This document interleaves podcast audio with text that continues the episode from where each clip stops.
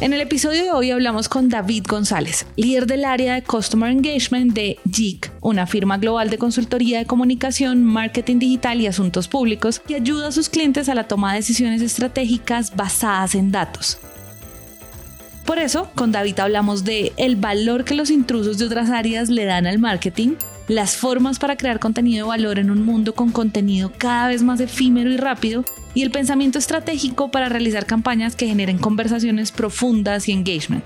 Pero no les voy a hacer más spoilers, yo soy Dani y esto es un nuevo episodio de CMO Latam. Bueno, yo te propongo, empecemos por algo y es que yo te conozco muy poquito, en realidad te conozco lo que LinkedIn dice de ti, que tengo que decir que me llamó la atención porque tienes un recorrido en storytelling grandísimo, eso sí tengo que decir que cuando lo leí dije, ok, wow, acá hay algo interesante, pero en realidad te, conozco muy poco eh, y me gustaría conocerte más en función de esos hitos, esos momentos parteaguas que pueden ser, no sé, algo que salió muy bien, algo que salió muy mal, algo que te hizo enamorar del marketing, algo que te hizo en algún momento también dudar de estar acá. Eh, y con, comencemos por ahí, te voy conociendo y luego vamos viendo por dónde nos lleva la conversación. Va, pues yo te diré que yo soy un poco y me sigo sintiendo un poco intruso en el mundo del marketing.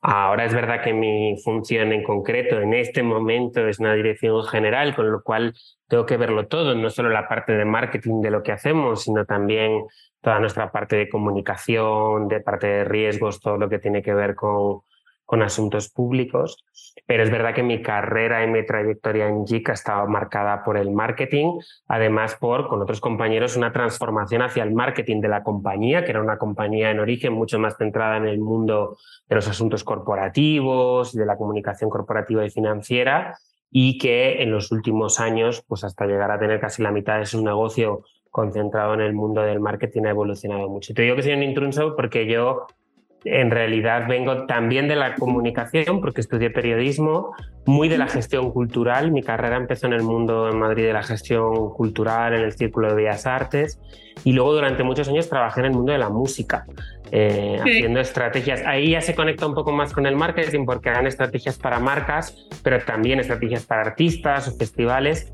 que fue una época muy movida de mi vida y muy de una edad determinada en la que te apetece pues es hacerte siete festivales al año, tener tres conciertos a la semana y que se corresponde bastante poco, tengo que decir, con mi vida actual, que es mucho más de acostarme pronto y levantarme pronto también.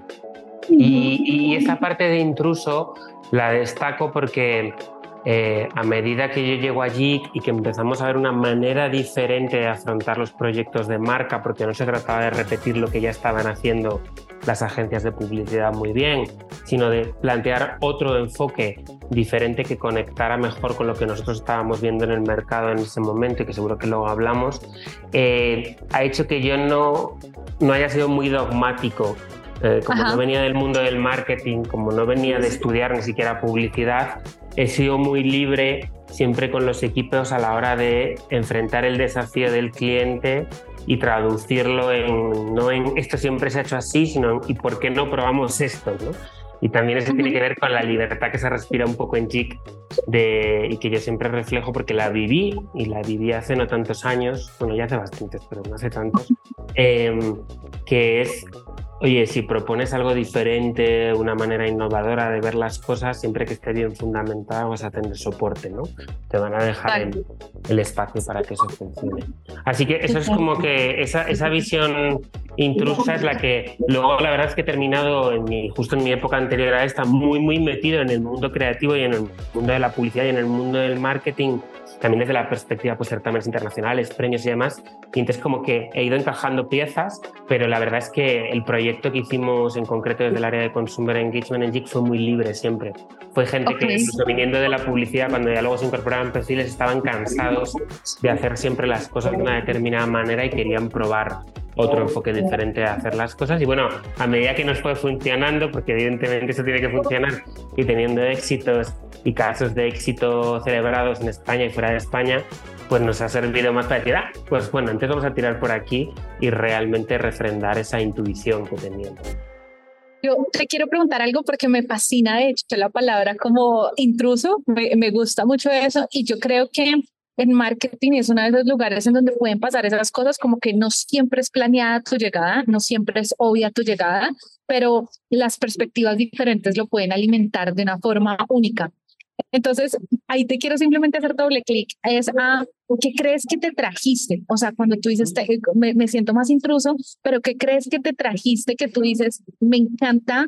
Eh, hoy en retrospectiva, cuando veo, me encanta que yo me haya podido traer esto cuando ya me comencé a mover más en este mundo. Varias cosas, y tengo que decirte que es esfuerzo conjunto, aunque a mí me tocará liderarlo, pero eh, no, no, al final esto siempre parte de muchas intuiciones de varias personas trabajando con una misma visión. Mira, la primera eh, fue necesidad al principio y luego virtud, que eran las divisiones tradicionales en el mundo de las agencias en el marketing, las, las dinamitamos, ¿no? Que era el tradicional, este se ocupa del planning, este es el que se ocupa de las cuentas, este es el creativo. Em, evidentemente, a medida que luego hemos ido creciendo y sofisticándonos, pues se va apareciendo un poco más, pero creo que seguimos manteniendo una cierta libertad de que la persona, el director creativo, le obligábamos a hacer el pitch de medios y a pensar cómo le iba a vender luego el de PR a los medios o el que estaba en la parte de planning también se metía muchísimo en la parte del aterrizaje. Al principio era porque éramos menos y porque estábamos entrando en ese mundo, luego porque creíamos de verdad que complicaban mucho esos nichos, ¿no? De tú hasta aquí, no puedes pensar más que en esto, entregas el racional y te vas, y de verdad creo que dimos con un proceso como mucho más fluido e integrado. Y eso se aplica también a la ruptura entre áreas. Una de las grandes ventajas cuando entramos en el mundo del marketing era por dónde entramos. Y yo tuve claro que teníamos que entrar por el lado de donde éramos más creíbles, que era el lado de la conversación. ¿no? En Jeep, lo que ya veníamos trabajando el mundo de las relaciones públicas. No se trata de hacer spots, que luego los hemos hecho y que tenemos luego, hemos incorporado al grupo agencias de publicidad que son buenísimas haciéndolos, pero era, esto ya lo saben hacer la gente, ¿no? Y propiamente incluso las agencias de publicidad se están reconvirtiendo. Y es cómo trabajamos a favor de la conversación y con la conversación para generar grandes olas. Esto significa que aunque hoy en día el paid media sea muy importante para nosotros como grupo, seguimos teniendo una cierta mirada media. Es decir, luego le sumamos toda la parte eh, de planificación, pero pensamos mucho en cómo podemos conectar con insights muy reales de los que la gente está hablando y jugar a favor. ¿no? Yo siempre digo, una marca que se empeña en prefabricar un territorio de conversación, para empezar, no sé si va a tener éxito o no, pero va a tener que hacer muchísimo más esfuerzo que una que lee bien el contexto, entiende las conversaciones, y no solo las que hay ahora, sino las que están creciendo, y de pronto es capaz de aportar una visión diferenciadora a eso que la gente ya está hablando. Para mí es la clave de no ser un interruptor de las conversaciones y las experiencias que está teniendo la gente. Para mí el ejemplo claro es el pre-roll de YouTube, que yo voy a ver un contenido y tengo que verme 10 segundos de algo, sino cómo me convierto en el contenido. Em, y eso creo que fue un cambio muy importante en la manera de pensar, que significa pensar de fuera adentro. A veces en el marketing nos contaminamos de la visión de los clientes de yo, yo quiero decir, yo, incluso la visión del propósito es muy yoísta, ¿no? Yo de pronto quiero salvar el mundo, yo de pronto quiero tener un impacto en el medio ambiente, pero sigue siendo yo. Entonces nuestra visión es mucho más desde, vale, llegaremos al yo, pero vamos a entender muy bien qué, qué hay del nosotros, qué hay del vosotros, qué está pasando ahí fuera con la gente, qué, están, qué conversaciones tienen un potencial de crecimiento más grande, cuál es la velocidad de esas conversaciones, es la parte de data que tenemos muy desarrollada en Jeep, y ya llegaremos al tú cómo puedes aportar algo a esa conversación, porque si no, vivimos muy encerrados en la cajita de la, del propio ego, ¿no? De las, de las marcas.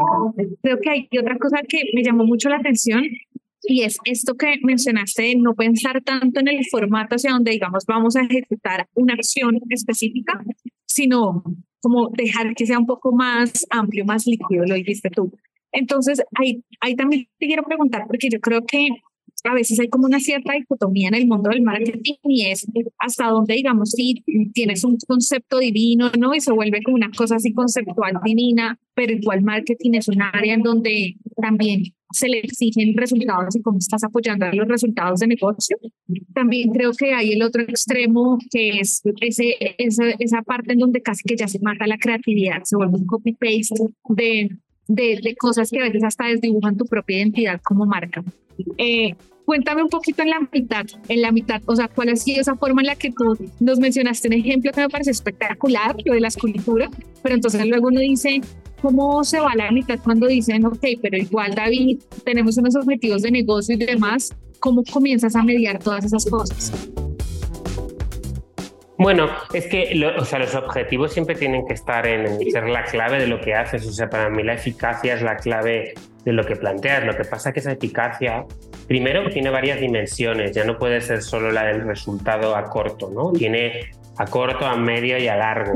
Y hay que entender que no todo vale para todo. O sea, cuando una compañía centra toda su inversión en marketing, en el performance duro de la conversión en el momento para el resultado semanal, que es muy importante, normalmente lo que le va a pasar es que sus ondas de conversión van a ir bajando y va a ser más efectivo porque no hay una marca que esté tirando de cada una de esas Igual te digo el caso contrario, cuando tú solamente tiras de la onda alta, digamos, de la marca y haces campañas muy bonitas de marca y tal y que funcionan muy bien, pero no tienes bien organizada tu estrategia del resultado a corto y la conversión a corto, pues evidentemente no estarás obteniendo. Creo que ha habido resultados claros de compañías como, y, las menciono porque son públicos, ¿no? Como Burger King ganando un montón de premios a nivel internacional y siendo marca del año, etcétera, y de pronto hay que ver también cómo se conecta eso con el resultado a corto. Y creo que las marcas han aprendido que tienen que conectar uno con otro de alguna manera clara. Pero eso simplemente no implica no pensar en el resultado. O sea, en las campañas cuando hacemos ya tengan una mirada más larga o una mirada más corta, tienen que tener un objetivo de cómo contribuyes al negocio. Al negocio también contribuye la reputación de la marca. Eh, lo que pasa es que probablemente no contribuye en el KPI. Creo que uno de los grandes retos de las compañías hoy en día también es aislar el éxito, ¿no? O sea, como los modelos de atribución son realmente modelos de atribución de cuánto me estoy gastando y qué efecto real está teniendo esto. Lo hemos vivido también en el mundo de los patrocinios durante mucho tiempo. Y yo siempre tenía la intuición y decía, cuando empecemos a medir bien el dinero que se está gastando en poner la marca en la valla del fútbol, que se convierte casi en un elemento de fondo que no terminas viendo y que no tiene un elemento claro movilizador de marca, pues a lo mejor se empiezan a equilibrar determinadas inversiones. Y creo que todavía estamos en eso. Creo que todavía hay muchos de los directores de marketing tienen este punto de ayúdame, y nosotros también trabajamos mucho en eso, hacer más eficaz mi estrategia em, y ayúdame realmente a entender, no porque me quiera gastar a lo mejor menos, sino porque me lo quiero gastar de otra manera, ¿no? Tradicionalmente le he invertido mucho algo y ahora estoy viendo que ese algo no tiene tanto efecto. Pero desde luego lo que es, lo que creo que todos tenemos que luchar un poco es, nos han metido mucho en la cabeza como determinados claims o leitmotivs de la gente solo ve vídeos de tres segundos, de que tiene mucho que ver. Bueno, la gente ve eso y mucho más, porque luego llega a casa y pone Netflix y se ve Stranger Things, que duran, eh, para mí en exceso los capítulos. Em, yo, por ejemplo, una cosa que nos trajimos muy al principio siempre fue la idea de la economía de la atención y la idea de que el entretenimiento lo había solventado hace mucho tiempo. Y pensar que las marcas a veces están demasiado obsesionadas con pensar en su competidor directo. El competidor directo no es con quien están compitiendo por la atención. Eh, a lo mejor están compitiendo con eh, House of Dragon o a lo mejor están compitiendo con el meme que está enviando a alguien o con el vídeo viral que se hace cuando ellos han dedicado muchísimo tiempo a una campaña. Entonces, pensar más en la atención y en el spam de atención y en el problema de atención que tenemos todos, porque al final nos hemos vuelto como muy banqueros de nuestra atención porque tenemos tal cantidad de estímulos y menos en el competidor a lo mejor directo para este tipo de cosas, ayuda a abrir el campo ¿no? y ayuda a pensar cómo hago algo que de realmente compita de verdad en igualdad de condiciones con esas maquinarias del entretenimiento que siguen moviendo muchísima conversación. En México acaba de pasar con la Casa de los Famosos, que son, pues las marcas intentan como pegarse a eso y mi punto es, ¿por qué no intentas hacer algo igual de movilizador que lo que está haciendo el entretenimiento? Mira que eh, eso que mencionas justamente es lo que me parece muy curioso y es, eh, y es un paréntesis pequeño porque tengo muchas cosas donde también te quiero preguntar, pero me parece muy curioso, por ejemplo, en el podcast y esto que mencionas de la atención, y es, a nosotros siempre nos llegaban como solicitudes de gente queriendo hacer episodios de tres minutos, de cinco minutos, y nos tardó mucho tiempo que el mercado y que nuestros clientes entendieran que en un podcast más corto es peor. No, no, no va bien, o sea, hay que, hay que dejar profundizar. Entonces, como que esas cosas pasan porque creo que, y eso, y eso pasa porque a veces justamente como que no hay una fórmula y no puedes coger y copiar y pegar en todo lado y llevar, sino necesitas meter esa parte de tu esencia, tu análisis, tu marca, tu background, todo lo que tú tienes, o si no te quedas con una fórmula en donde, pues... Esa es la clave para mí, lo de que no hay una fórmula y que cuando vendemos fórmula, pues perdemos valor. Yo creo, nosotros analizamos mucho cada desafío y, personalmente yo me he emperrado mucho en, el tema de los contenidos y hay proyectos nuestros que tienen documentales de 20-25 minutos en el centro de la estrategia. Luego, evidentemente, no pretendo construir toda la estrategia con el documental, pero sí que es un disparador de que luego haya PR, de que luego haya otro tipo de contenidos, etc. Y la gente, claro que se ve contenidos de 20 minutos. El reto es que el contenido de 20 minutos sea interesante, tenga una narrativa que te capture. Porque claro, es, no, es que la gente solo ve contenido de tres segundos. No, lo que pasa es que estás haciendo, es como cuando pasaba también mucho con el branded content al principio, en mis clientes me decían, no, porque yo he oído que en el branded content cuanto menos se vea mi marca, mejor. Y yo, no, para nada, tu marca debería firmar, presentar. Lo que no tiene absurdo, lo que no tiene sentido es que tu marca aparezca constantemente de fondo como intentando engañar al espectador, pero tú tienes que hacer un contenido que sea cultural culturalmente relevante como para que no pase nada porque lo firmes. Al contrario, tienes que tener el orgullo de ¿no? intentar ocultar la marca de fondo porque entonces la gente sí lo va a consumir. La gente consume contenidos de marca todo el rato siempre que el contenido sea interesante. Si es que es tan, sencillo y tan difícil como eso, ¿no? Hacer contenidos relevantes, contenidos interesantes, contenidos que aporten algo a la conversación. A mí me pasa mucho con las grandes temáticas, ¿no? Que son los temas de diversidad, los temas de equidad, eh, que de pronto es, muchas marcas quieren estar ahí, pero quieren estar de cualquier manera. Es,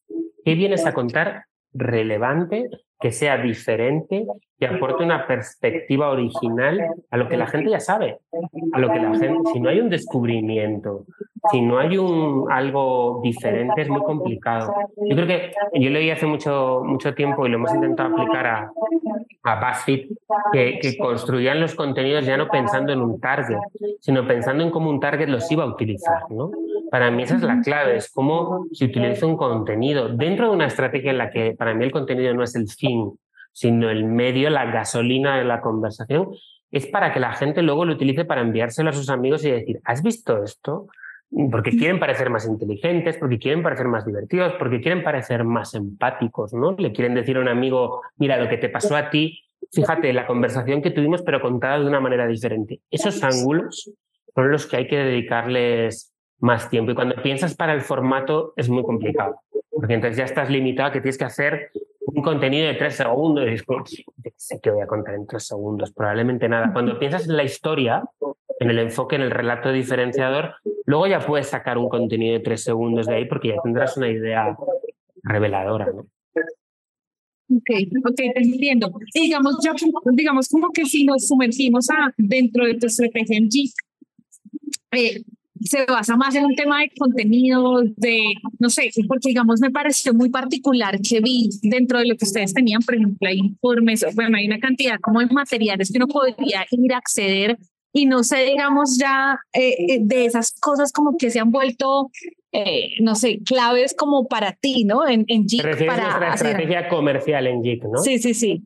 sí. Em, nosotros ahí es verdad que desde el principio hemos tenido un poco muy grande en el soft leadership, como una manera realmente, en consultoría, yo siempre digo de ir un pasito por delante de los clientes. Si vas 10 pasos por delante vas mal, porque realmente estás desconectado y estás hablando de cosas que al cliente ahora mismo no le interesan, ¿no? Y no le están presionando en el desafío que tiene.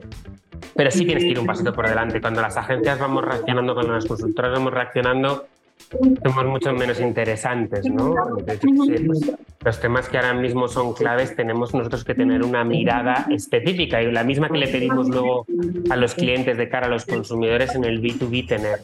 Nosotros tenemos nuestro propio departamento de marketing muy desarrollado que lo que busca también es que esa parte proactiva eh, de la comercialización cada vez sea más específica, porque el problema normalmente en el, B2B del thought leadership es cuando no tienes bien targeteado y cuando estás disparando todo a todo el mundo. Entonces, entender muy bien, que nosotros tenemos clientes ahora mismo que son varias personas completamente diferentes, un CMO, un director de comunicación, pero un, director de relaciones, una directora de relaciones institucionales, una CEO o un CEO, tienen aunque todos se muevan en determinados temas, pero tienen necesidades mucho más específicas. ¿no? Entonces buscamos ser bastante claves en el targeting de qué le llega a quién, cómo le damos seguimiento. Luego creo que funciona mucho en el B2B involucrar a los clientes y potenciales clientes en el mundo del conocimiento. Nosotros hacemos muchos informes de data, pero también hacemos muchos informes en los que participan nuestros clientes, en los que realmente eh, enfrentamos juntos y les preguntamos sobre determinados desafíos. Y luego creo que en el mundo del B2B funciona muy bien el caso. para mí es excepcionalmente importante el case study muy concreto con ese resultado de negocio que ya no es la abstracción que yo te estoy contando, sino que es, mira lo que hicimos con esta compañía en concreto, que a lo mejor no es de tu sector, pero que tiene un desafío muy parecido. Y yo creo que una revolución que hemos hecho, yo, esa es la he mucho dentro de la compañía, es la del video case, que creo que es algo que hacían bien las agencias de public, que nos lo hemos traído más a nuestro mundo, que documentemos mucho y verás en nuestros canales que hay mucho video case study que antes no trabajábamos y creo que hemos aprendido a trabajarlos muy bien. También los premios son muy buena escuela de saber lo que funciona como herramienta comercial. O sea, como sentarte con una persona. Yo la verdad que antes íbamos eh, con estas credenciales, las seguimos teniendo. Y ahora a veces vamos a conversaciones o invitamos a nuestra gente que vaya a conversaciones casi sin nada, o sea, conversación muy de voz y que de pronto lanzas un vídeo, de pronto dices, espera, te voy a enseñar esto y realmente construir la conversación comercial en base, en base a eso. Me, me, encanta lo que estás diciendo porque yo en definitiva sí creo que algo, quizás la joya oculta detrás del marketing B2B es esa capacidad que podemos tener de ser mucho más específicos, de no llegar con generalidades, de, de atacar mucho más específico el dolor. Pero fíjate, pero fíjate que es que yo creo que el B2C es así también. Creo que el gran problema del B2C es cuando intentas abordarlo desde grandes targets, en plan los millennials, generación Z, que dices, pero ¿qué voy a encontrar relevante? O sea, no es relevante. Nosotros hace tiempo que empezamos a pensar en el B2C y lo aplicamos al B2B en nuestro propio marketing en comunidades, que son personas con intereses comunes, que normalmente además tú puedes leer porque tienen conversaciones públicas y hacen búsquedas concretas que tú puedes ver. En una comunidad yo ya puedo ver cosas mucho más interesantes, o sea, incluso el Bayer Persona CMO es una generalidad. Yo necesito encontrar a los CMOs que les interesa estos temas, ¿no? Y que por lo que están haciendo. Lo bueno, como tú dices, que en el B2B esos no son dos millones, son 200. Y entonces lo que tengo que intentar es plantear algo interesante. ¿no? Y luego creo que en el B2B también tenemos que entender los periodos de maduración del negocio y de la venta, que es, ostras, un buen proyecto lleva tiempo en madurarse, lleva tiempo en trabajar a esa persona, en que confíe en ti, en que entienda lo que le puedes aportar y cuando intentas convertir muy rápido, y es ya, ¿qué te puedo vender? Mm, ¿No? Que es el mensaje este de LinkedIn. Ajá, pues, total sale corriendo, pues yo también lo hago.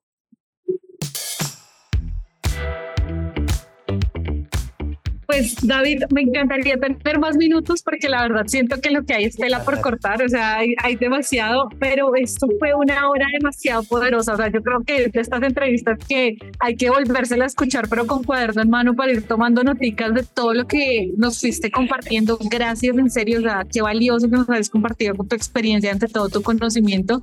Mm, entonces, que no sea la última vez que te vemos por acá en CMO Latam. En serio, muchas gracias. Un placer y muchas gracias por, por invitarme. Si quieren conectar contigo, eh, ¿cómo te pueden contactar?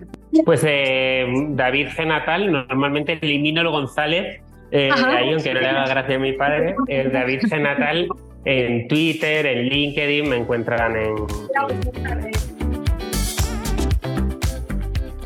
Y esto es todo por el episodio de hoy, pero como no queremos que la conversación quede hasta acá, podemos continuarla en LinkedIn con Santi, que lo encuentran como Santiago Cortés Calle, y conmigo que me encuentran como Daniela Arias Daza. Y bueno, este episodio fue posible gracias al equipo de Naranja Media. La producción de este episodio estuvo a cargo de Nicolás Pava, el booking por Catherine Sánchez y el diseño de sonido a cargo de Alejandro Rincón.